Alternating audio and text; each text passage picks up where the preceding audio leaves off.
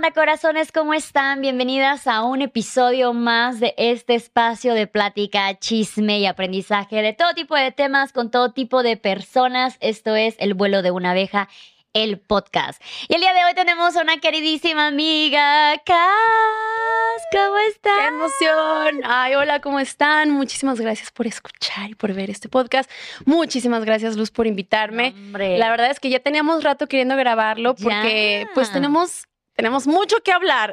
Cas, Cas es como mi alma gemela en vida yo la veo y es como ver mi vida hace 3, 4 años. Entonces es muy emocionante. Sí, está muy chistoso. Y cada vez descubrimos nuevas cosas que de que, güey, yo también, neta, sí, no manches. Así tenemos como una vida paralela. Sí, tenemos vidas paralelas. Qué risa.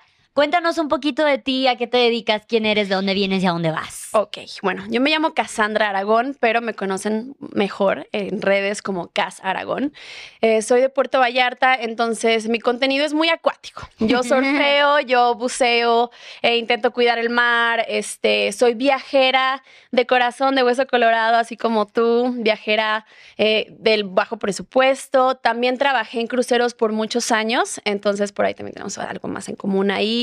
Este, ¿qué más hago? También soy fotógrafa, tomo mayormente fotos de surf, doy clases de portugués y de español porque también tengo mi lado como brasileño, estoy viviendo en Brasil, entonces este, doy clases de portugués y de español, eh, hago contenido sobre viajes, este, recientemente acabo de comenzar con la Vine Life, otra cosa que tenemos en común, eh, viajo y vivo en mi combi eh, Volkswagen 99, se llama La Lupita, y con un perrito que acabo de rescatar en la carretera en mi primer viaje en la combi, se llama Chabelo. Las clases de Zumba. Doy clases de Zumba, de hecho en la pandemia, este, Luz y yo bailamos muchísimo eh, por Zoom, ¿verdad? Bailábamos ¿Y qué más hago? Es que hago muchas cosas, o sea... Es que ya ahorita uno debe ser multifacético o morir en el intento. Sí, creo que eso es algo también que tenemos en común, que tú eres súper creativa y haces y pintas y, yo no soy tan creativa en ese sentido, pero, ah, bailo, eh, o sea, muchas cosas en otro, en otros este, ámbitos. Creo que tú eres más deportista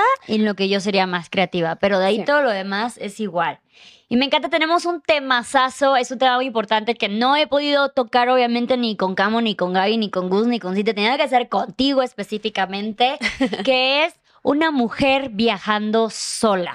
Nosotros hemos viajado, digo yo ahorita ya no, pero viajamos mucho solas, ¿no? Tú eres tú hasta la fecha sigues viajando sola. ¿Ya cuántos años tendrás viajando?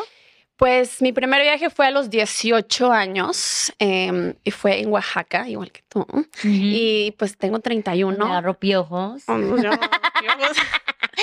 Tenemos una historia. Eso es chiste para los que nos sigan en TikTok. O sea, es, ahí tienen que seguirnos en TikTok para enterarse luego de estos este, chistes locales que luego tenemos. Sí, entonces, de, a ver, hagamos cuenta, 18, 31, pues unos 10, 11 años viajando sola. Igual, muy bien, qué cool. ¿Y cuántos países o a dónde has estado más o menos? Pues hice cuentas el otro día. De hecho, tengo un video sobre cómo he logrado visitar más de 70 países. Wow. Una gran parte de ellos fue por los cruceros. O sea, suena como un número muy grande, pero también recordemos que las islas del Caribe, pues cada uno es un país, ¿no? Entonces suena mucho. Pero también, este, gracias a los cruceros, conocí muchos lugares que jamás hubiera podido haber conocido por mi cuenta o jamás hubiera pensado en visitar por mi cuenta, como Gibraltar. O sea, sí.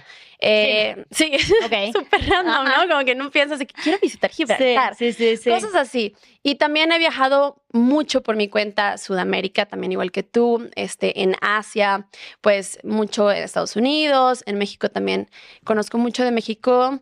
Y sí, o sea, más o menos haciendo cuentas, como unos 70 y cachito. Bien, bien recorrida la muchacha.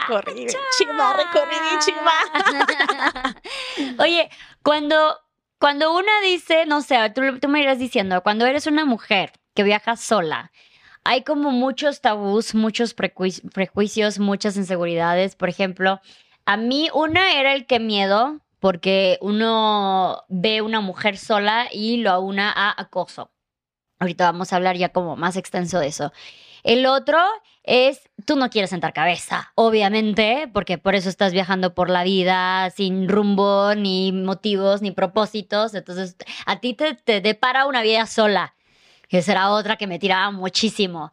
Eh, tres, es, no hay manera de que tú solita generes tus propios ingresos para pagarte estas cosas. Tiene que haber a la de huevo una herencia, tus papás o un sugar daddy. No hay de otra manera.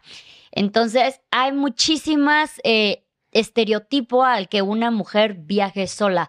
Empecemos con el acoso. ¿Cómo ha sido para ti esto? Más ahora que estás viajando en una van sola. Que ahora sí que mil respetos, ¿eh? Gracias. Sí, este, mira, en cuanto al acoso, la verdad, algo muy importante es que confiemos en nuestra intuición. Si yo llego a un lugar y siento que no me vibra, si yo veo gente en el lugar donde me voy a quedar, en la playa o donde esté, que no me vibra, que yo digo, mm, aquí no es, no dudo dos veces en irme, ¿no? Eh, otra cosa es que yo viajo muy protegida. Mucha gente me dice, ¿cómo te atreves? ¿Qué? Pero que, ¿cómo te arriesgas así? A ver, yo en mi van tengo un teaser, eh, uno que electrocuta. tengo, o sea, sí, no, yo tengo uno que electrocuta, que en, en, las llaves de la camioneta tengo un gas pimienta, tengo una alarma que si yo la, quito un palito suena súper lejos. Tengo un app que se llama Life 360, entonces mis amigas más cercanas y mi mamá y mi familia saben dónde estoy todo el tiempo. Eh, ¿Qué más? Em, tomé clases de mecánica justamente para no tener que estar yendo a mecánicos todo el tiempo, porque desgraciadamente esa es otra cosa que en el ramo de los automóviles hay mucho machismo. Y, la verdad es que los mecánicos, la mayoría, no digo que todos, porque no podemos generalizar así, pero la, la gran mayoría son machistas. O sea, recientemente me tocó en Baja California, que se me sobrecalentó la combi, y llegó uno de los Ángeles Verdes a ayudarme. Y no pudo, necesitaba otra cosa, no voy a entrar en detalles, pero le llamó un mecánico y lo tenía en altavoz. Oye, te voy a enviar a una chica en su combi porque necesita ayuda, que le conectes al ventilador. El señor no me había visto, no sabía cómo me veía, si estaba guapa o fea o lo que sea, y dijo, chiquita. Y yo escuché eso y yo de qué. No puede ser. Llegué al mecánico y llegué con una o sea, fue como difícil para mí esa situación porque fue como que, ok, ya llevas necesito este mecánico, pero pues necesito también este, no puedo como que reaccionar o me puede, no sé, ¿no? Entonces, este. ¡Ay, qué peche coraje! Me, agarró coraje nomás de escucharlo ahorita. ¿Verdad? No, no, no. Yo llegué, yo, yo con un coraje así con el Señor y pues la verdad es que hay cosas que se salen de nuestras manos, ¿no? Entonces depende de nosotros cómo reaccionamos a ellos. Entonces yo decidí que no me iba a afectar eso, que necesitaba de sus servicios porque yo no podía hacerle una conexión. No tenía todo lo que necesitaba para hacerlo, entonces dije, ni modo. Pero tomé mis clases de mecánica para no tener que estar yendo a mecánicos todo el tiempo. Y también esta idea de que todos los hombres saben de carros y, las, mujeres, no, saben nada de carros, eso es totalmente un mito, ¿no? Y creo que es importante también tú como mujer, o sea que... Autosuficiencia. Exacto, exacto. Entonces, sí, sí viajo con todas esas cosas, no soy tan así aventada de que no no soy preventiva. También no todo el tiempo me quedo en playas o en la calle. Eh, campo en trailer parks o RV parks. Pagas la noche, este, tienes baños, tienes una cocina y tienes un ambiente cerrado, ¿no? Muchas veces sí en la playa, me aseguraba que, no hubiera nadie y así. Claro que como todo en la vida, existe un riesgo, ¿no? O sea, yo soy de la idea que vivir con miedo no es vivir y no por miedo voy a dejar de lograr mis sueños y, y dejar de seguir mi pasión, que es viajar, explorar, conocer. Ah. El miedo no me va a detener. Vamos a llorar. ¿Te estás hablando por mí? Sí, yo sé que sí, güey. Yo no creo que el miedo sea algo que nos deba de detener. ¿Existe? Claro, o sea. Pero también existe en la esquina de tu casa. Exacto. O sea, yo sí, yo sí soy de la idea de que algo te puede pasar, o si algo estás destinada a que te pase algo, te va a pasar en la esquina de tu casa yendo a la tiendita o del otro lado del mundo disfrutando, conviviendo con gente de un montón de culturas, pues mejor que me pase del otro. O sea, que también esa mentalidad de que si tú vas con miedo de que te va a pasar algo, tú lo atraes. El miedo es algo que, o sea, yo creo mucho en la ley de la atracción. Entonces, yo tengo la certeza, o sea, yo lo hablé con mi terapeuta, o sea, también, terapia, chicos, por favor, vayan a terapia. Eh, y le dije, Miriam, es que yo sí tenía miedo, pero yo tenía la certeza de que no me iba a pasar nada. O sea, yo estaba segura que no me iba a pasar nada. Y jamás me pasó algo. O sea, en todas mis veces que he viajado han ocurrido cosas que me hubieran pasado también aquí en México. Como que, ya sabes, te roban el celular. El otro día estábamos platicando también que me intentaron asaltar. Cosas que, que bueno, pasa. Inseguridades. Vivimos en un que- mundo que, que eso existe, también hay que ser realistas, eso Sí. existe. Pero si nos enfocamos en- solamente en eso, vas a atraerlo. Sí. No, En- ay, qué hueva vivir con esa, esa ansiedad todo el tiempo. Ajá. A mí me pasaba mucho cuando yo decía que viajaba sola, lo primero era de no manches, pero sí supiste que en tal lugar al que tú fuiste le pasó esto y esto y esto a aquel fulanito que desapareció. Sí, no voy a negar que esas cosas pasan, tampoco voy por la vida pensando en Rosa, pero estadísticamente hablando, si nos vamos estadísticamente hablando, ¿cuántos millones y millones de viajeros regresamos sanos y salvos a casa con solo buenas historias que contar? Y una vez que tú te das esa oportunidad de vivir la experiencia, yo lo digo, la gente es más, más buena que mala. Muchísima gente que cuando yo viajaba de bajo presupuesto y sola, de aventón, de couchsurfing, de todo, hacían lo posible por ayudarme mucho más allá de lo que yo pedía la ayuda, ¿no? Yo les decía, me echas un aventón y también me ofrecían hospedaje y también me ofrecían comida. Y neta, la gente es maravillosa una vez que te permites conocerla. Igual le decía a mi mamá, si algún día me llega a pasar algo en los viajes, que esperemos que no sea el caso, quiero que sepas que viví. O sea, que, lo, que estoy haciendo lo que más me gusta, lo que más me apasiona, estoy siendo feliz, es un riesgo al que yo soy consciente que va a pasar, pero sigo viviendo porque ese es un riesgo que también debemos ser conscientes que puede pasar mientras estás en tu casa encerrada con paranoia, sin conocer gente, sin hacer tus, lo que tú deseas. No precisamente que todo el mundo debe desear, desear viajar, pero salir, ¿no? A, a divertirte, a conocer, a explorar, a hacer tus actividades. Es un riesgo que existe día con día, lamentablemente.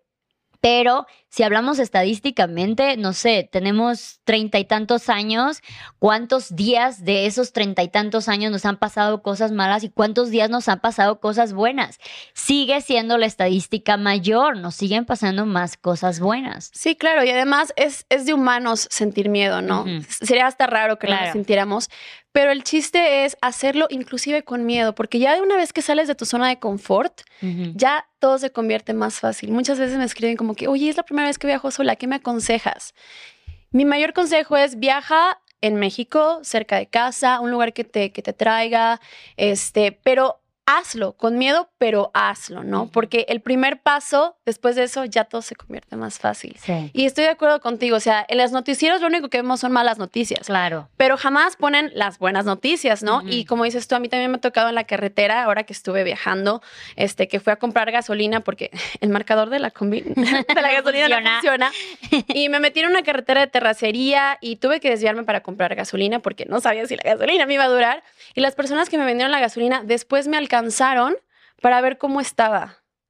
Y eso, eso no sale en las noticias, güey. Claro. Entonces, siempre eh, enfocarnos en lo positivo y de las experiencias malas, aprender de ellas, ¿no? Porque la vida no es todo color de rosa, no todo el tiempo pasan cosas buenas y de las malas hay que aprender, reflexionar y, y sanar también, ¿no? Porque, eh, pues, a- a- experiencias traumáticas, pues, ha habido en mi vida, pero las he sabido, pues, Crecer de ellas, sí, ¿no? aprender de ello y seguir adelante.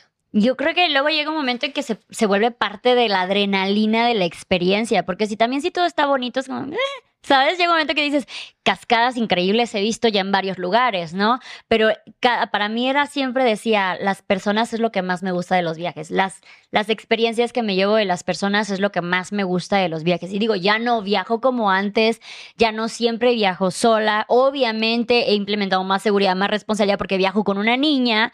Pero en mi caso, o sea, cuando yo vivía así, para mí era, siempre decía, para mí viajar o mochilear, que era lo que yo decía, mochilear es mi deporte. Y como cualquier deporte, entre más entrenas, pues mejor te vuelves, ¿no? Más habilidoso eres, más práctica tienes. Entonces es lo mismo lo que dices. Empiezas con miedo, empiezas sin saber qué pedo, güey. Neta, yo tampoco sabía cómo comprar un vuelo, cómo pedir aventón, cómo buscar couchsurfing o voluntarios. Pues no lo sabes, no es, no es como naces sabiendo esas cosas, pero es con la práctica que te das dando cuenta que no es tan difícil como te lo pintan. Obviamente también hay sus gracias para aprender. Y en cuanto a viajar de que el acoso, por ejemplo, para mí, así como tú dices, de también viajar preparada, eh, sentido común. Sentido común, básicamente. Yo en México, donde yo vivía en Playa del Carmen, era el cagadero que tú qui- quisieras que yo fuera. Yo desmadre total. Pero viajando era, no bebía, no valía la pena para mí salir de fiesta, porque una era un gasto innecesario en mi caso que yo viajaba con bajo presupuesto. Dos, era exponerme de manera innecesaria. Fiestas lo puedes tener en otros lados. No necesito estar buscando fiesta en todos lados. Y tres, la cruda mamacita me arruinaba un día entero del viaje. Entonces, ese tipo de, de sentido común de antes, como tú dices, en el momento que te sientes medio insegura, que algo no te vibra, vete, decirle a la gente con, con la que tienes esta confianza de dónde estás. O sea, yo, mi mamá, porque yo cuando empecé a viajar, no existía, me imagino que te pasó igual, no existía wifi en cada árbol. No existía todas las redes sociales que hay ahora. No existía ni GPS, me acuerdo. Yo todavía viajé con mapa. No había WhatsApp. No había WhatsApp. A mí me tocó mapa de, de, de papel. Entonces me acuerdo, yo lo único que había era Facebook en ese entonces y me acuerdo que era de que, mira, te puedes ir, pero necesito saber dónde estás todos los días, cuál es tu plan todos los días, con quién estás, con qué vas a hacer. Entonces también es un pedo de vamos a tener confianza de mami, conoce a alguien, vamos a estar viajando con esta persona. No tiene que ser romántico ni sexual, no, conocí una amiga, me uní y vamos a buscar este, vamos a estar viajando juntas, tengo un plan, voy a ir a un lugar donde creo que no va a haber buen, buen wifi, todas estas cosas de seguridad, de prevención y sentido común es también bien importante para evitarnos el acoso y malos ratos, ¿no? Un poquito de, de todas estas cosas. Eh, a lo que iba, por ejemplo, esto de que te decía de que conozco luego personas. Yo tenía esta frase, se escucha mejor en, en inglés, lo siento, pero era solo travelers are never solo. Y eso es algo que también te das cuenta una vez que empiezas a, a viajar sola. ¿Cuántas veces realmente estás sola? las que tú quieras, porque tú decides. O sea, si quieres realmente estar sola y meditar, y que eso es algo muy importante porque muchas personas no saben estar solas. Y mamacitas, la única persona con la que vas a estar el resto de tu vida es contigo misma. Además, viajando sola, te conoces aún más, porque yo creo que la vida es el camino al autoconocimiento. Jamás dejas de conocerte a ti mismo y también estás todo el tiempo evolucionando. Entonces, al, al viajar sola, tú decides, es más fácil hacer amigos también. Sí. Porque no sé si te ha pasado cuando viajas con, en un grupo o algo, pues ya estás con ese grupo y se cierra. Totalmente. Pero cuando viajas sola, es como que, ok, quiero ser amigos. Y ya llegas y, hey, where, o sea, las preguntas como que, hey, where are you from? Desde el, hola, ¿de dónde eres? Ya empieza una plática, ¿no? Y creo que al igual que tú, o sea, hemos hecho amigos tan buenos viajando. Reencontrarse después en otros lugares es increíble. Y pues es eso, ¿no? O sea, como que tú decides si estar solo o estar acompañado. Y la mejor manera yo creo que es como que quedarte en hostales o haciendo couchsurfing, que es también una manera de ahorrarte muy buen dinero, porque para viajar mucho hay que, pues, contabilizar, o sea, como que administrar bien los, los dineros. ¿No? Porque. porque no vayan a empezar con que, pero ustedes de seguro el Sugar y hablaremos de eso, pero sí, no, claro que estamos hablando de viajes de mochilero, de bajo presupuesto, de aventura, un poquito más de 4x4. Para mí, viajar sola es lo mejor de los dos mundos, porque como dices, cuando quiero estar sola, estoy sola. Y cuando encuentro una persona con que yo digo de, güey, tenemos afinidad, tenemos buenas vibras, oye, yo voy para el norte, yo también, pues vamos juntos, güey. Pues el día de mañana, ¿sabes que Yo quiero ir al sur, yo al norte, te cuidas, te va toda madre, bye, yo sigo para el sur. No hay estas ataduras que luego pasa, obviamente no es como que te la vas a pasar súper mal si viajas con amigos, con pareja, con, con familia, pero llega un momento que dices de, güey, en algún punto tú vas a querer ir a, a, la plaza y el otro va a querer ir al cine o uno va a querer comer sushi y el otro va a querer comer pasta y se vuelve como un estira y afloje que cuando viajas solo no tienes esa responsabilidad de, eh, pues hoy ya no nos vemos, ¿no? Yo quiero hacer esta cosa y tú haces otra y nos vemos mañana, ya no nos vemos, o cada quien sigue su ruta sin ningún problema. Y lo que dices es que conoces muchísimo más gente y hablas con todo tipo de personas, porque cuando vas acompañada, pues siempre vas a comentar todo lo que vives con la persona, con tu compañero o compañera de viajes, pero cuando vas solo, neta, somos gente social al fin y al cabo, el humano es un, es un ser social y también me tocó hacer este, amistades con personas súper mayores a mí, personas de la calle, personas súper fancy. Me han dado aventones hasta en un Tesla, me han dado aventones en eh, trailers. O sea, se vuelve como que súper, no sé, a mí me encanta y, y creo yo realmente que si ahorita estoy donde estoy y puedo sostener una conversación y puedo platicar de varios temas, es gracias este tipo de aventuras que me abrieron este panorama de hablar con todo tipo de personas, de todo tipo de niveles socioeconómicos, culturales, este, ideologías, etcétera, que fue donde me fue expandiendo muchísimo más la mente. Y digo, ya me estoy yendo a otro tema. Es que Pero son lo- demasiados temas. Lo mucho que crece una persona al viajar está cañón. Sí, no, no sé si te pasa que te vas de un viaje y regresas Ah, y otra. La gente a tu alrededor y el lugar sigue siendo el mismo, pero tú ya eres otra persona porque aprendiste demasiado. Sí. Y también siento que tiene mucho que ver que nos criaron, o sea, como mujeres muy independientes. Entonces, a mí me gusta, como dices tú, o sea, de repente, hoy no quiero salir, hoy quiero descansar, pero todos quieren salir, entonces es como que, ok, vamos a salir. Y eso es súper chido, que tú puedas tener la independencia sí. de decidir qué hacer en tu viaje, cuánto gastar, a veces también viajando con, Sí. con otras personas, eh, que el lugar o que la comida, el restaurante, escogen, que tienen un, un presupuesto más alto que el tuyo, pues ni modo, te O toca más adap- bajo igual. O, o sea, más un bajo. presupuesto diferente. Sí, te toca adaptarte, ¿no?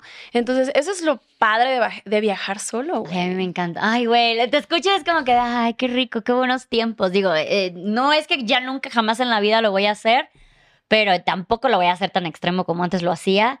Pero no manches, fueron los mejores, o sea, de los mejores años de mi vida en, en esos, en esos tiempos, haber viajado sola y haber soltado eh, todos estos miedos y tabús que te meten de no, te va a pasar algo malo, no, esto está mal y esto aquello mal. Y hay tantos miedos de la gente y cuando regresas y ya, pues ya, ya eres otra persona, simplemente cambias. Yo siempre digo que a mí me hizo mucho más este efecto el viaje que la universidad, mucho más. Cállate, es mi frase. mi frase favorita en la vida, yo creo que viajar es la mejor escuela. La mejor es Porque yo cuando fui a Europa y hice mi Eurotrip y todo eso, aprendí tanto de la Segunda Guerra que en la escuela, o no sé si no le puse tanta atención, o de verdad no me lo enseñaron porque fui a los campos de, de concentración y fue una experiencia totalmente diferente que jamás hubiera tenido leyendo un libro, ¿no? Y todas esas anécdotas que puedes contar a la gente de que cuando me quedé este con una familia en Indonesia y me invitaron al aniversario de su templo, o sea, eso Sí. no lo, o sea, no lo vas a ver en películas, lo vas a leer en libros, pero el que tú lo vivas es diferente, güey. Sí. O sea, Oye, ahora que hablamos de, porque no digo, enfocándonos un poquito más a lo de mujeres, cuando yo empecé a viajar hace, no sé, 12, 13 años, yo me acuerdo que cuando dije que me iba a ir de mochilera a Europa sola, fue así como de, ¿estás loca? O sea, güey, no, estás desubicada, todo, todas los- las críticas habidas y por haber. Pero ahora que lo he hecho más, me da muchísimo gusto ver cómo cada vez son mucho más las mujeres solas que me encuentro en los viajes, que incluso hombres solos o parejas o grupos de amigos. Cada vez son muchísimo más las mujeres que salen y dicen de, güey, necesito darme este momento. Y creo que por eso tanto todo este tema de que las mujeres nos estamos reestructurando otra vez, de qué queremos, porque neta aprendes muchísimo de los viajes y ver cada vez más, más y más mujeres viajando solas. ¿A ti te parece que si hay más mujeres viajando solas o sientes que no hay tantas o cómo te ha tocado a ti? yo creo que sí hay muchas más, eh, pero también siento que es algo muy cultural. O sea, o sea, en mis viajes conozco más solo travelers en general, hombres y mujeres de otros países. Ujú. Porque en México no, no es una cultura de Sí. viajeros, ¿no? De mujeres viajando solas. Por el machismo, por el contexto social en el que vivimos, etcétera, etcétera. Definitivamente sí hay más gente, sí hay más, sí hay más mujeres, pero también siento que son otros tiempos, güey. O sea, como tú dijiste, antes no había WhatsApp. Yo la primera vez que viajé a Oaxaca, se me perdió el celular, que era un cacahuatito, y tuve que ir al ciber a conectarme Facebook para decirle, mamá, estoy viva, solamente perdí mi celular. ¿Sabes? Y ahora también hay muchas viajeras como tú y como yo que inspiran a muchas mujeres y eso a mí me llena el corazón, güey. A mí cuando me escriben que me dice, ay, gracias, me inspiraste a esto y esto, digo, güey, mi corazón está calientito porque yo, a mí me hubiera gustado haber tenido eso cuando empezamos a viajar Sí. nosotras, ¿sabes? Sí. Entonces, definitivamente sí hay más, pero todavía hay mucha gente con miedo, con miedo y espero que, que nuestras historias los puedan inspirar a, pues, a dar ese primer paso, ¿no? Una cosa que a mí me ayudó mucho al empezar a viajar sola fue que empecé el viaje con una amiga y después mi amiga se tuvo que ir, X, no sé por X o Y, y yo continué sola. Entonces, es una buena opción empezar con una amiga, empezar con un grupo de amigos que ellos se vayan, no sé qué, y luego continuar sola, porque ya ese empujoncito, pues ya, te lo dieron, ¿no? Sí, sí, sí. Luego lo que dices, o sea, mucha gente luego justifica de que no, es que el mundo es más inseguro ahora. No sé, la verdad no te podría decir sí, no, pero sí te puedo decir que a la par hay muchísimo más herramientas, muchísimo más facilidades. Te digo, a nuestros tiempos de cuando yo empecé no había WhatsApp, no había GPS, no había todas, no había, no existía Airbnb, no existía, Couchsurfing estaba empezando, no existían todos estos travel bloggers que ahora existen, entonces hay muchísimas más herramientas para que ahora lo puedes hacer más informado, con más conexión, con mejor planificación para poder hacer este tipo de viajes. Muchísimo más motivación, como tú dices en nuestros tiempos. A mí me tocó ser la oveja negra de la sociedad, deja tú de la familia, de mi sociedad. Era así como de, güey, qué pedo esta morra, ¿no? Y cuando sales al mundo, como dices, es, es algo más cultural de otros países que de México. Y me pasó que yo dije de, bueno, voy a hacer mi gran viaje a Europa que era el que todos hacían cuando salían de la universidad, que los papás les pagaban. A mí no me, los, no me lo pudieron pagar mis papás, pero me fui por mi cuenta y ya de ahí regreso, siento cabeza, me caso y todo lo demás. Y cuando ya estaba en Europa, güey, conocí gente de Europa viajando a otros, otros lados, güey, de África, de Sudamérica, que, que te quedas de, güey, esto es un mundo. No mames, yo quiero vivir esas experiencias. Y yo me volví bien adicta a repetir. Para mí era como el de, me encantó tu vestido, lo quiero era, me encantó esta experiencia de viaje que hiciste, la quiero, porque así fue como terminé haciendo el Camino de Santiago, así fue como me metí en cruceros, así fue como hice un chingo de aventuras, porque escuchaba que alguien más lo decía y yo decía, no mames, qué cool tener esa memoria. Yo necesito tener esa memoria, o sea, no quiero que nada más me digan qué, qué se siente, cómo se yo necesito saber qué se siente, aunque no me haya gustado ese tipo, los cruceros a mí no me gustaron, pero ya lo viví, ya me tocó. Esa, es otra, que cada experiencia y cada país y ciudad es, es una experiencia personal, ¿no? Por ejemplo, ayer estaba hablando con mi sobrina, estábamos viendo Emily in Paris y yo le dije, a mí no me gustó París, güey. Ay, no, y a mí tampoco. ¡Ay, Lo siento, los que le van. Lo sentimos. Los que quieren ir a París, vayan y vívanlo personal, personal. Porque tiene mucho que ver las personas que conocen, las experiencias. A mí me, en el, en el metro me, me timaron, o sea... Güey, qué pedo con... Bueno, ya ese ya estamos hablando de un país muy específico, pero sí, no, es como que igual las expectativas que luego te venden de ciertos países y tú misma te creas como lo que está haciendo ahora Emily en Paris con París, o sea, sí es como muy chocante, pero luego dicen que París o lo amas o lo odias. Sí, ahí, comenten ustedes. Existe inclusive el síndrome de París, ¿lo sabías? Es, es, una locura. Entonces, yo le dije, a mí no me encantó París. París dicen que es la ciudad del amor. Para mí, Praga fue la ciudad del amor. A mí también. Pero Praga. A mí Praga no me gustó. A mí Praga me encantó, güey. No sé, pero bueno, ajá. Yo en general creo que no soy muy europea. Yo prefiero Italia en todo caso, pero creo que soy, soy más de Sudamérica o el sureste de Asia, pero bueno. Prosigamos. Pero, eh, pero he ahí, o sea, a ti no te gusta Praga, a mí me encantó Praga, tú tuviste una experiencia diferente a la mía y es por eso que es importante no dejarte llevar por el que, ay, pero es que es peligroso, pero es que no sé qué, pero ten cuidado, pero, pero a mí no me gustó porque tienen esto. A mí yo me fui a intercambio a Río, a, Río de Janeiro, a Brasil, cuando tenía 20 años. Era mi primera vez saliendo de México. Y cuando yo le decía a la gente, me voy a ir de intercambio a Brasil, o me decían, ¡Ah! ¡qué peligroso! Ten mucho cuidado. O me decían, ¡wow! ¡qué increíble!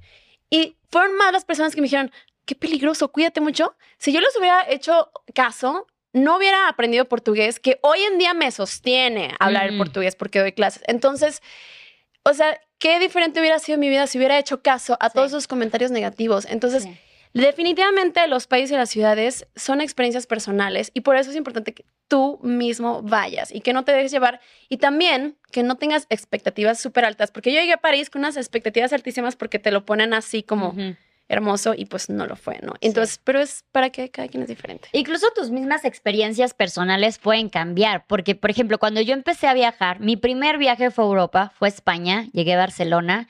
Mi primera experiencia surfing fue con un chico eh, que era de Marruecos, que vivía en Barcelona, y fue terrible, fue horrible, sufrí acoso, este, no me gustó, dije de, güey, no llevaba el presupuesto ni para quedarme en hostales. Porque bueno, esa es otra historia que dicen, para si no vas a tener dinero, ¿para qué viajas? O sea, hay maneras.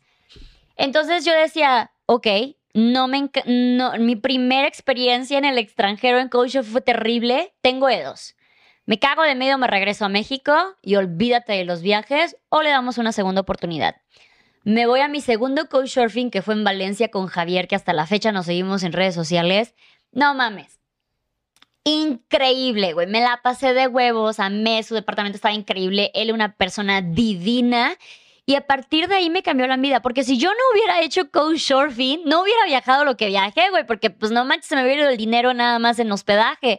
Y neta, gracias a eso, como tú dices, ahora me sostengo de la vida que tuve, de mis historias que tuve, del libro que escribí gracias a esas historias. Entonces, como que dices, cuando le das estas oportunidades o incluso segundas oportunidades y así te, se, te nace, cómo te puede transformar la vida. Está muy, muy cabrón. Pero es nuevamente, ahora sí que intentarlo, hazlo con miedo. Pues miedo vas a tener todo el tiempo. Serías psicópata si no tuvieras miedo. Este, no, este, no psicópata, sino sociópata creo que es. No sé. Si no tuvieras miedo en hacer algo pues tan grande, un cambio tan grande de vida. Pero para mí siempre ha sido increíble. Que ojo, porque tampoco quiero caer en esto de que ya siento que está pasando estos últimos años. Yo empecé, yo empecé los viajes cuando la vida de los viajes todavía estaba muy, muy, muy criticado, muy mal visto, muy de desubicados.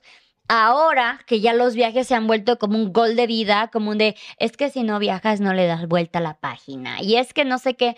Entonces, no, los viajes no son la respuesta para toda la gente hay gente que dice, güey, yo lo hice, lo di, no lo quiero volver. A mí me gusta la comodidad. Hay diferentes tipos de viajes. Nuestro tipo de viaje es muy aventurero, muy de mochilero, muy de naturaleza. Pero hay gente que le encanta ir a Nueva York a los mejores restaurantes y lo puede pagar. Entonces, pues adelante, ¿no? Entonces, va a depender muchísimo qué tipo de, viaje te guste y qué tipo de vida te guste, porque tal vez moverte no es lo tuyo y está bien. Vive y deja vivir. Exacto. exacto. Oye, creo que también es importante que, mencionamos qué es Couchsurfing.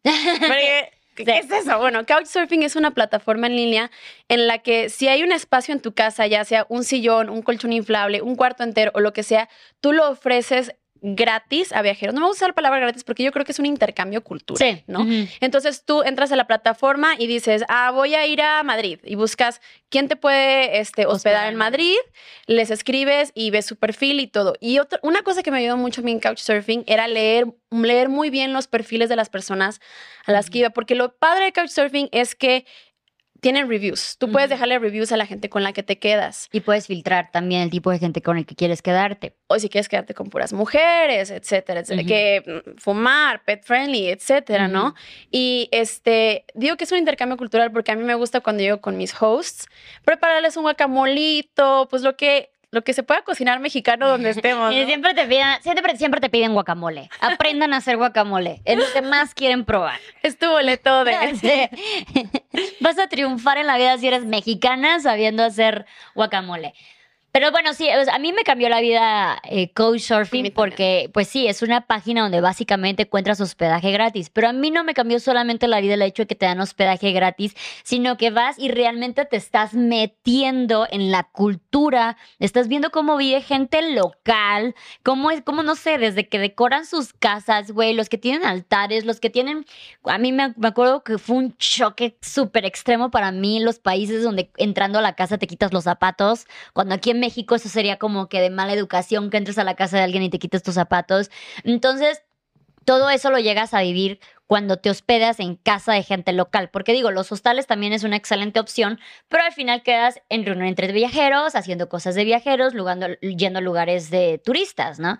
Este, pero bueno, eso es básicamente couchsurfing. Creces mucho ahí, me encanta. Una de mis experiencias favoritas en couchsurfing fue en Croacia le pedí hospedaje a un chico que se llama Igor, que hasta la fecha también somos amigos, y me llevó a una isla que se llama Brach, rentamos unas bicicletas, este, yo soy, bueno, soy súper deportista, y me llevó a la casa de sus abuelos, güey. Y en Croacia hay un, tipo de vino que se llama rakia. Y ellos tenían rakia como súper... Rakia es como tequila, más o menos, ¿no? Como decir tequila. Ajá. Entonces, los abuelitos no hablaban inglés. Yo no hablaba croata, entonces era de que señas. Y después él vino, yo vivía en ese entonces en Guadalajara, él vino a Guadalajara con sus amigos, los llevé a tequila, los llevé a una charreada, o sea, y ese, ese tipo de cosas, y hasta la fecha somos amigos, y eso no lo hubiera vivido en un hotel o en un hostal. O con una agencia, Ajá. así, ¿no? Sí. Güey, qué increíble. Oye, ahorita hablando de los idiomas, porque luego mucha gente piensa que es un impedimento. En tu caso eres políglota, entonces te manejas perfectamente inglés, portugués, francés un poco, tengo entendido, y bueno, y español. Y en mi caso, pues yo tengo el inglés también bastante fluido. Pero ¿qué pasa si no tienes otro idioma? Están las movimientos de manos, las señales, ¿tú cómo recomendarías en estos países donde no hablan ninguno de esos idiomas? Mira, idealmente es que por lo menos hables inglés. O sea, y en, en un mundo ideal sería que lo mejor sería hablar inglés porque es como una lengua universal, ¿no? Y definitivamente si no hablas inglés, pues nada más te puedes relacionar con palabras que, hablas, que, hablan, que hablan español. Entonces ahí te pierdes una oportunidad de conocer Sí. muchas personas, ¿no? Pero definitivamente las lenguas, hoy en día ya hay aplicaciones, el Google Translate te ayuda un montón. Ujú. Entonces, no creo que el no hablar un idioma sea un impedimento, pero lo que yo hago cuando llego a un país nuevo es intentar aprenderme por lo menos las palabras básicas. Sí. Cuando llegué a Gracias. Indonesia, ajá, el selamat pagi, que es buenos Ujú. días, terima kasih, que es Ujú. gracias, güey, las palabras como cordiales y la gente se emociona aprecia cuando las diga, o sea, de hecho yo en Indonesia era de que kasih y me empezaron a hablar en Indonesia y yo, ay, espérense, No, No, no, no. Entonces, este, aprenderte por lo menos las palabras básicas es súper divertido además. Sí. Y pues sí, o sea, sentido común también. Este, pero definitivamente no hablar un idioma no es un impedimento. Que te abre las puertas, Eso te las fácil. abre. A mí, cuando yo me fui de intercambio, me dijeron, "Pa- el portugués no te va a servir de nada. Me dijeron, vete a Francia o vete a Alemania o algo así que te va a dar en el futuro un trabajo. Mejor, ¿no? Este, Y, ay, Güey, eh, cuando regresé a mi intercambio, yo ya hablaba perfecto portugués y me dieron trabajo en IBM y tenía un sueldazo y yo seguí en la universidad y me contrataron porque hablaba portugués. Hoy en día hago videos para, una- para una escuela de idiomas por el portugués. Entonces no se dejen llevar por el que, ay, es que, no sé, o sea, otro idioma X o Y. Hablar idiomas definitivamente te abre las puertas. Si, No, pueden, si tienen la oportunidad de aprender un nuevo idioma, no sé solamente inglés, francés, chino, mandarín, lo que, un idioma que, que, a ustedes les, les gustaría aprender, porque también aprender de a huevo algo que no te late, pues no, no, se ¿no? aprende, cuesta un chingo. Sí, no, no, yo aprendí portugués porque decía, ay, suena súper rico, yo quiero hablar así, ¿sabes? Entonces, sí, definitivamente ayuda, pero no es un impedimento no hablarlo. Sí.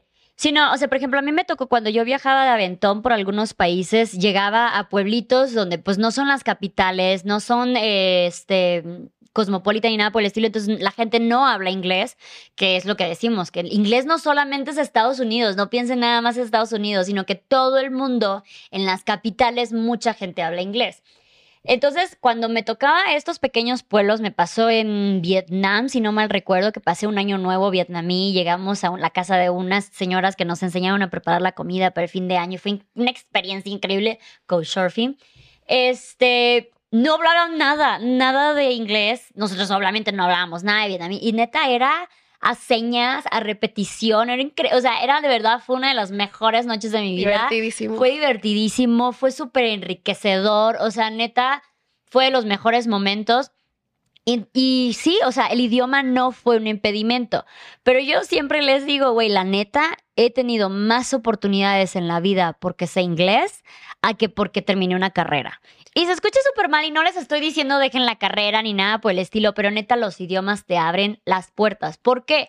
No solamente porque te puedes ir a Estados Unidos y la chingada, ¿no? Sino porque el tener otro idioma te permite a ti hablar con otro sector del mundo.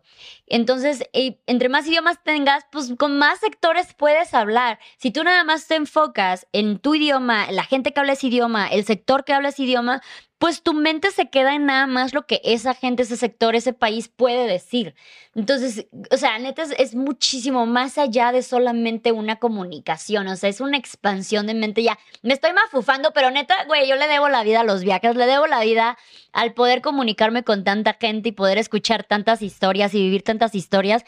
Porque pude comunicarme, porque pude traspasar esto, ya sea porque aprendí otro idioma o porque no me dio, me- no me dio miedo y ni me encerré con el hecho de, pues no sé su idioma y órale, a señas, a, traducción, a ver, te escribo y lo más lento posible, no me importa, pero nos entendemos.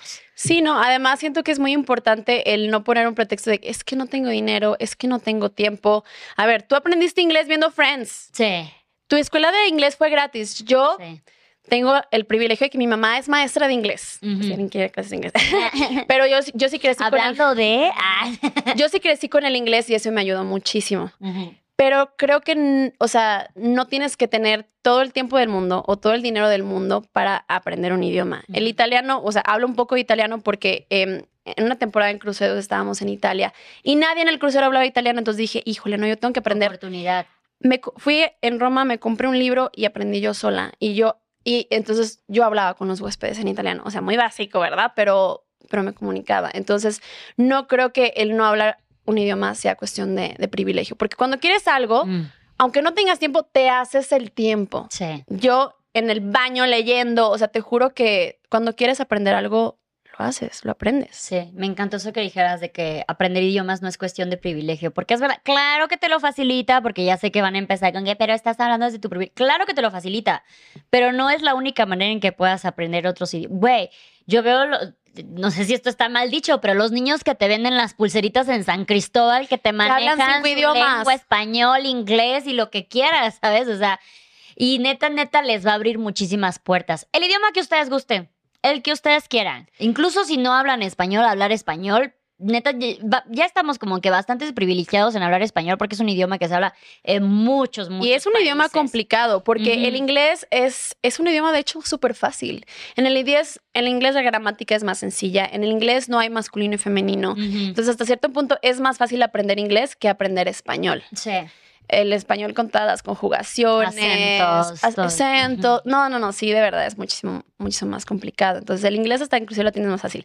Sí creo que también hay un cierto, yo creo que tengo como, no sé, una habilidad porque se me hace muy fácil. Claro, claro, sí. Pero es como todo en la vida, ¿no? A ti se te facilitan las artes, a mí no, pero pues le echo ganitas, ¿no? O las matemáticas, híjole, a mí se me hacen bien complicadas, pero pues le echo ganitas, ¿no? Igual mucha gente no tiene la habilidad del idioma, pero pues le echan Tiene las ganitas, ganas. ¿no? Tengan, "Me he hecho ganitas. Exacto, es el, el querer, ¿no? El querer. Oye, bueno, tú ahorita actualmente estás haciendo un recorrido en van life por México sola y empezaste desde el norte. Y neta, mucha gente, o sea, el que te dice, mm, neta, está, o sea, eh, se les vuela la cabeza simplemente saber que estás viajando. ¿Cómo ha sido tu experiencia haciendo van life en el norte de México sola? sí ha sido, sí he recibido demasiados comentarios que me sorprende de que, y no te da, el- la pregunta que más me hacen es, ¿y no te da miedo? Y es allí donde Sí, digo, mira, me estoy cagando de miedo ahorita, güey, pero ¿qué Sí. hago? Mira, el viaje, este viaje fue súper chido porque empecé con un amigo. Entonces, tuve, tuve como todos los tipos este, de viaje, ¿no? Empecé con un amigo, luego sí una amiga. Entonces fue como que primero con un amigo y luego grupal, luego estuve sola y fue como que ah, mucha paz porque me la pasé increíble, pero estar solo es súper rico, me encanta estar sola. Y después se unió una amiga y su bebé. Entonces fue súper padre porque fue una experiencia. Yo no había convivido tanto con bebés, o sea, con Gaia y con Noah, el bebé de mi amiga, fue con los más bebés que he convivido y fue una experiencia diferente. Fui muchísimo más empática con las mamás viajeras, ¿no? Este, después otra vez sola, después otra vez con un amigo, ahora con un perrito. Entonces fueron como muy, o sea, tuve como todas las etapas.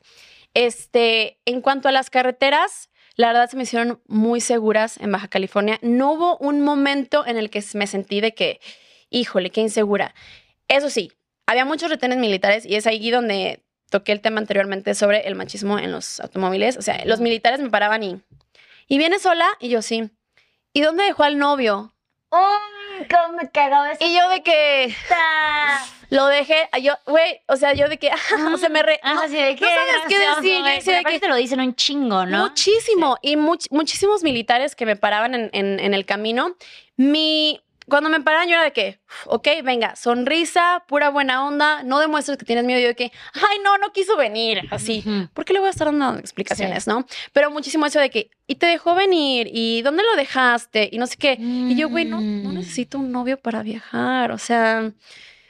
Ay, no, eso pas- pasa mucho. Sí. Y es donde está chido como que romper esquemas y que darle la boca y, y decir, güey, no necesito un hombre para poder viajar sola. ¿no? O sea, luego también em, una etapa del viaje fue, bueno, de Vallarta hasta, hasta Tijuana, ¿no? Que fue por toda la península de Baja California.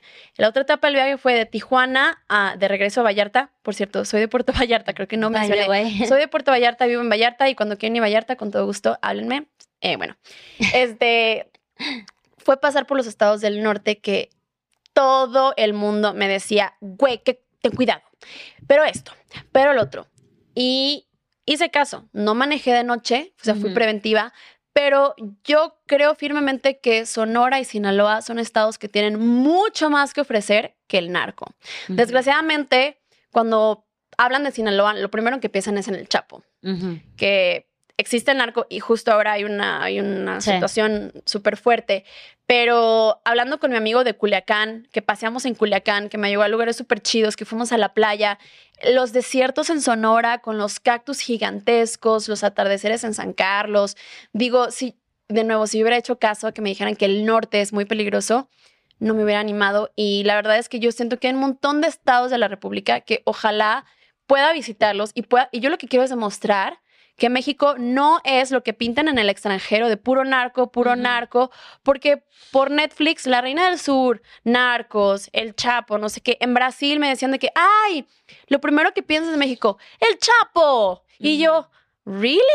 Es lo primero que piensan de México cuando escuchan la Sí. palabra y, y yo quiero, quiero romper eso, quiero visitar Sí. los lugares. Lo mismo con Centroamérica. Primero la idea es viajar con por México y después irme hasta Costa Rica. Y quiero conocer Honduras, Nicaragua, El Salvador, Guatemala.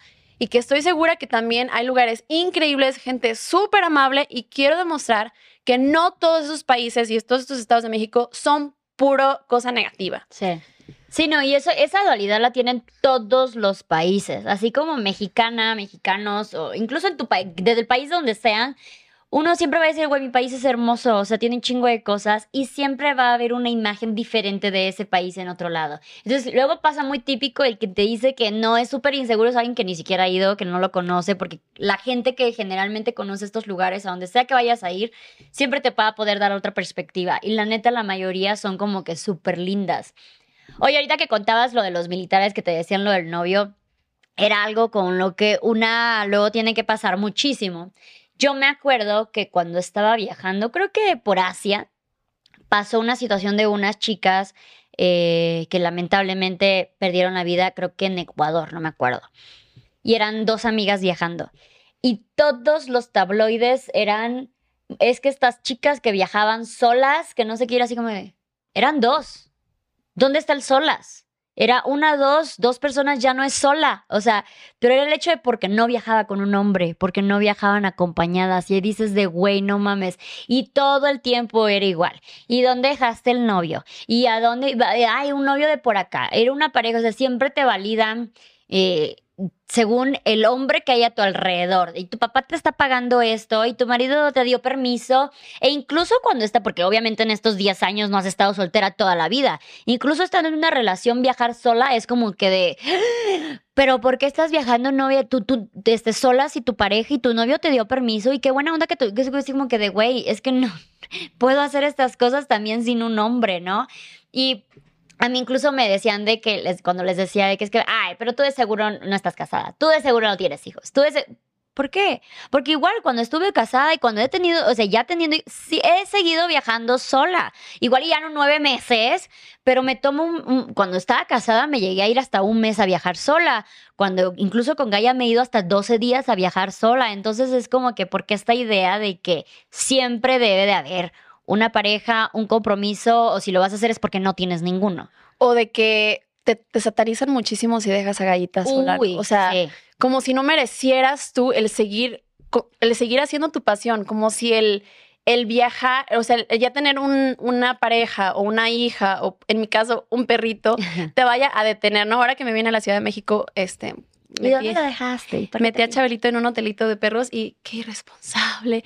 Y yo así de que, no, no, no, no, no, viajar es mi pasión y yo, tenga lo que tenga, como pueda, voy a seguir haciéndolo. ¿Por qué el tener, o sea, una nueva persona en tu vida o un nuevo ser o te tiene que parar? Obviamente los viajes cambian, ¿no? Como dices Ujú. tú, ya no voy a ser tan mochilera o tan aventurera porque ahora tengo una hija, ¿no? Ahora yo tal vez voy a O porque buscar... crecí, porque cambié de parecer o por lo que sea, pues, o sea, Sí, o sea, el uno va hecho de que...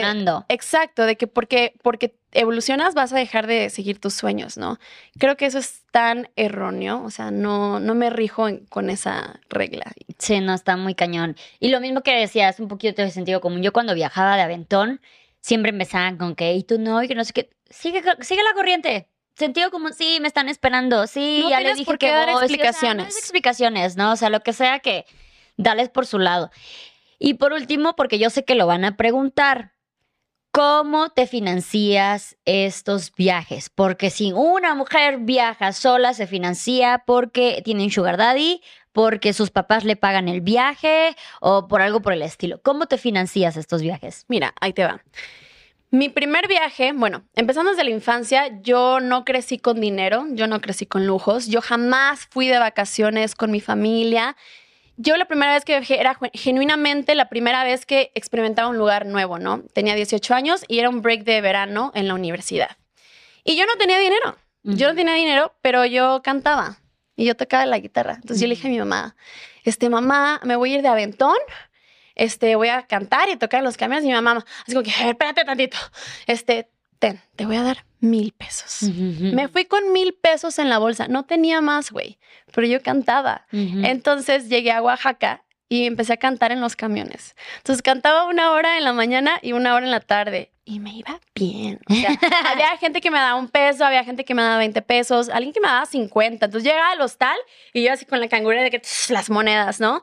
Y eso fue como que y luego llegué a Oaxaca, a Puerto Escondido y empecé a trabajar de mesera, este, dando flyers, o sea, me las ingenié. Eh, vivía en un hostel, me quedaba en un hostel y acampaba en el hostel. Literalmente tenía una tienda de campaña. El día que llovió, bueno, se me inundó todo. este, los viajes han, han sido así, ¿no? Cuando viajé la primera vez en Europa, antes de irme, yo, bueno, regresé de mi intercambio en Brasil, que me fui becada. Este, había, había conseguido este trabajo en IBM que no me gustaba para nada, pero me quedé ahí porque me pagaban bien. Y mi mente y mi motivación para seguir trabajando era mi viaje en Europa en verano a Europa, ¿no? Entonces, trabajé, trabajé, trabajé, renuncié y en otro verano de la universidad me fui los tres meses a Europa con lo que había ahorrado de mi trabajo, ¿no? Este, ¿qué más? Ahora que, bueno, los cruceros, güey, los cruceros fue para mí de mi, una de mis mejores etapas de mi vida porque con los cruceros llegué a conocer lugares que yo no pagué por ir a verlos. Literalmente me están llevando, ¿no? O sea, empiezas a cambiar esta perspectiva de la vida de, ay, güey, que, ay, puedo viajar gratis. Hay otras maneras. Ah, sí, sí. Eh, en Playa del Carmen, yo también viví en Playa del Carmen y fui muy alocada en Playa del Carmen. Este, yo daba tours, o sea, yo creo que es mucho de sacar las habilidades que tengas y usarlas, ¿no? O sea, si eres artista, pintar, sí. ¿Cuántos, ¿Cuántos artesanos joyeros no hemos? Hay muchísimos, ¿no? Que hacen aretes y así les va bien y o tal vez viven al día o lo que sea. en Playa del Carmen yo era guía de tours y bailaba samba, ¿no? bailaba samba con una batucada y así, o sea, así me pagaba ya, ¿no? Y ahora que ya, este, ya estoy un poco más grande y ya, ya quiero viajar de diferente manera, trabajo en línea. Para mí, el ser nomás, o sea, a partir de la pandemia, el poder trabajar desde mi computadora y tener esta libertad de trabajar desde donde quiera y trabajar y viajar al mismo tiempo, es cuando más en libertad me he sentido. Porque con los cruceros fue increíble. Sí, pero te quedas. Pero estás atada a el itinerario del crucero, a estar solamente unas horas en el destino, a no tú tener la decisión de a dónde quieres ir. Entonces, desde la pandemia que todo esto de ser nómada digital como que se hizo un boom y yo estuve ahí, para mí fue un cambio de perspectiva. Entonces, trabajar en línea es muy viable ahora, ¿no? Hay muchísimas páginas, Fiverr, este, meterse a LinkedIn, o sea, y explotar tus habilidades y poder trabajar en línea está súper chido. Porque aparte, mucha gente que piensa que eres nómada digital o trabajas en línea, eres automáticamente influencer, que en tu caso también, pero no es la única fuente de ingreso que puedes encontrar desde una computadora un celular. Luego van a empezar con su... Pero tener una computadora es un privilegio. Pues, o sea, neta, ahorra, consigue, o sea, ve las maneras, abre tus panoramas, adáptate, porque dirás...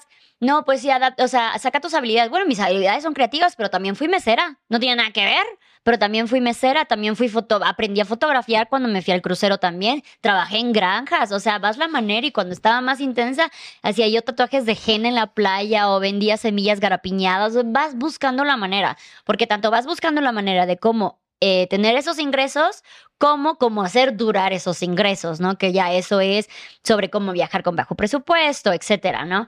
Pero uno es siempre manejar tu poder de adaptación, qué tanto te vas a poder adaptar y ya después vas creciendo tus posibilidades, que es lo que nos está pasando ahora que hemos crecido muchísimo nuestras posibilidades y ahora ya podemos como que darnos estas, estos, estos pasos, estos este, espacios donde trabajamos desde nuestra computadora, trabajamos desde nuestras redes sociales, donde ya podemos pagar los viajes, no nada más este, estamos viendo a ver cómo le hacemos para que no salga gratis o que eh, ya sea por voluntariados, por el crucero, por lo que sea, no porque nada más nos inviten de, de las redes, pero siempre hay como muchas más opciones de las que luego uno piensa con, con, Plan B o con mis amigos que nos dedicamos a esto, tanto en viajes como en redes, siempre decimos es que para nosotros ya es tan normal que no vemos luego que para alguien que está fuera de este ambiente, neta es cierra mundo, o sea, mundo cerrado no, no coincide que todo esto se puede realmente lograr y por eso piensa que o que alguien te lo patrocinó o que tú siempre viviste así, esta siempre fue la vida que tuviste. Cuando dices de, güey, no, la neta, yo, yo crecí súper austera, o sea, entonces sí hay maneras de cómo lograr todo esto y sí se puede hacer sola, como mujer, eh, ya sea en una van live, ya sea en un crucero, ya sea de aventón, ya sea de lo que sea. Hay, hay las maneras que se pueden hacer y estos son claros ejemplos, ¿no?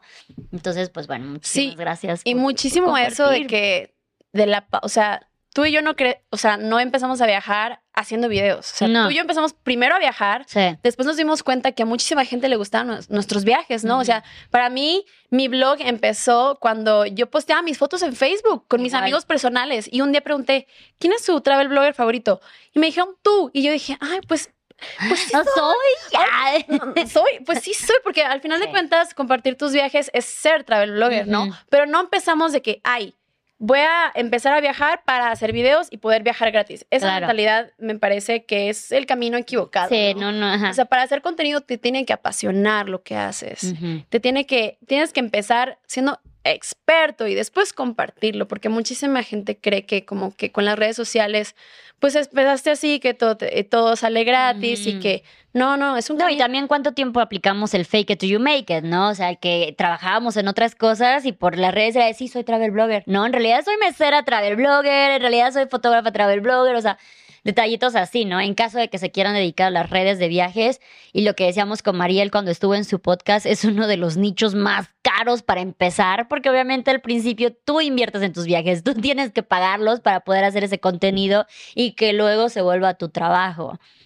Claro, sí, no, es súper importante mencionar eso y que no crean que te Pequeño detalle. Que también que no compares tu, tu capítulo 1 con el capítulo 20 de alguien, ¿no? O sea, si alguien quiere empezar a hacer contenido de viajes y se compara contigo o con Mariel de viaje o conmigo o con Luisito Comunica, es como que no, o sea, no, eso, pues por ahí no. Me encantó eso de no compares tu capítulo 1 con el capítulo 20 de alguien más. Cas, muchísimas gracias por haber estado en este espacio. No, hombre, con, o sea, con Cas nos podríamos echar un podcast entero de Van Life, uno de cruceros, uno de lo que sea, ¿no? Eh, ha sido muy, muy interesante. Compártenos tus redes, por favor, para que la gente pueda seguir eh, tu camino y ver todas las locuras que haces. Con mucho gusto, pues soy Cas Aragón, CASS Aragón en TikTok, en YouTube, en Facebook, en Instagram. Y pues a seguir compartiendo. Muchísimas gracias por, por invitarme, por dejarme un cachito de este espacio para compartir un poquito de mí.